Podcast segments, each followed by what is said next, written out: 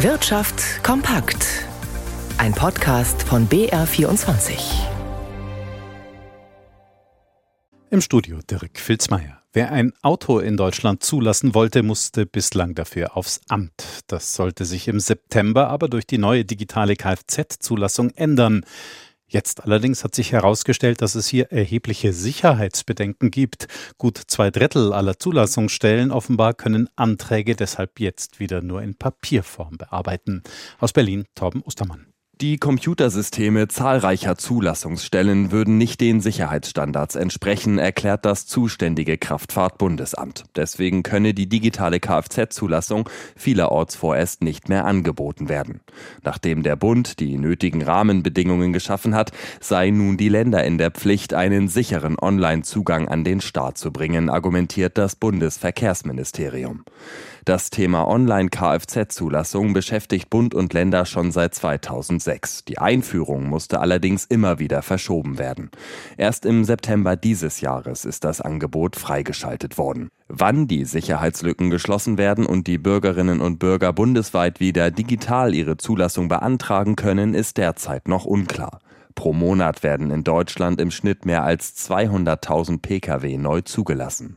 Die Bundesbank rät dazu, die wirtschaftliche Entwicklung nicht allzu schwarz zu sehen.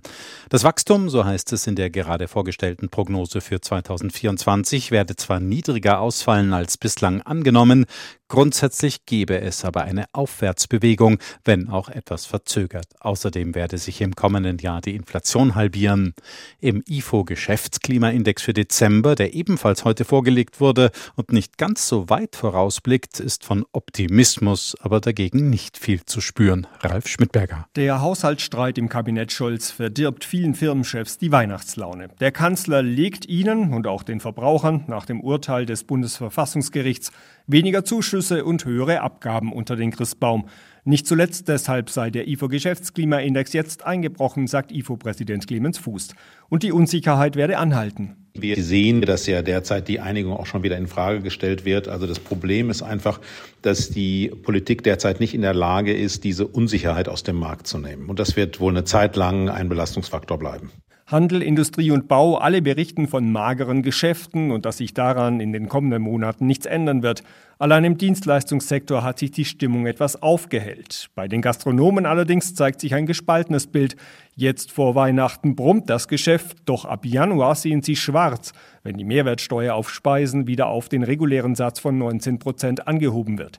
IFO-Präsident Fuß will das aber nicht überbewerten. Ich könnte mir vorstellen, dass es da einen vorübergehenden Effekt gibt. Die Gastronomen werden die Preise erhöhen und dann könnte es sein, dass am Anfang des Jahres dann die Kunden ausbleiben, aber das wird sich wieder normalisieren.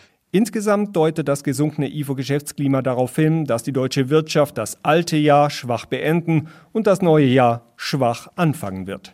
Die EU-Kommission hat ein Verfahren gegen die Online-Plattform X, bisher Twitter, eröffnet. Konkret geht es dabei um die Verbreitung illegaler Inhalte.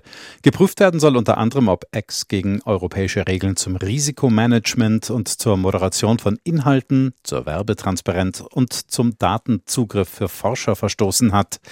Der EU-Kommission zufolge ist das das erste Verfahren nach dem neuen Gesetz für digitale Dienste. Geprüft wird derzeit aber nicht nur X, sondern auch eine Reihe weiterer Tech-Konzerne aus dem Bereich, wie es heißt. Bei Verstößen droht den Unternehmen eine Geldstrafe von bis zu sechs Prozent ihres weltweiten Umsatzes. Die Bundesregierung hat am Wochenende das sofortige Aus für die Förderung von Elektroautos verkündet. Frage an Gabriel Wirth in unserem Börsenstudio. Wie haben denn die Anleger heute darauf reagiert? Vom Verband der deutschen Automobilindustrie gibt es zunächst mal scharfe Kritik. Die Bundesregierung habe den Verbraucherinnen und Verbrauchern ein Versprechen gegeben, den Menschen jetzt den Umweltbonus zu verwehren, untergrabe ihr Vertrauen in die Verlässlichkeit der Politik, beklagte die Verbandspräsidentin Hildegard Müller. Die Investoren sehen es nicht ganz so dramatisch. Zwar sind die Autoaktien heute unter Druck. VW, BMW und Mercedes verbilligen sich hier zwischen 1,2 und 1,9 Prozent. Das können aber auch Gewinn Mitnahmen sein nach den jüngsten Anstiegen an den Börsen. Man darf ja nicht vergessen, das Aus für die Kaufprämien kommt zwar zu einem mehr als ungünstigen Zeitpunkt für die Elektromobilität hierzulande, allerdings machen die deutschen Autohersteller ja mittlerweile das meiste Geschäft im Ausland und nach wie vor vor allem mit dem Verkauf von Fahrzeugen mit klassischen Verbrennern. Und das ist andererseits aber auch ein Grund für die niedrigen Bewertungen der Autoaktien. Die Anleger sehen die Zukunft der deutschen Autoindustrie offensichtlich eher skeptisch wegen der Modellpolitik. Die Elektromobilität nimmt bei den deutschen Konzernen ja erst so langsam Fahrt auf. Der DAX verliert aktuell 0,6 Prozent und der Euro steht bei einem Dollar 9 Cent 23.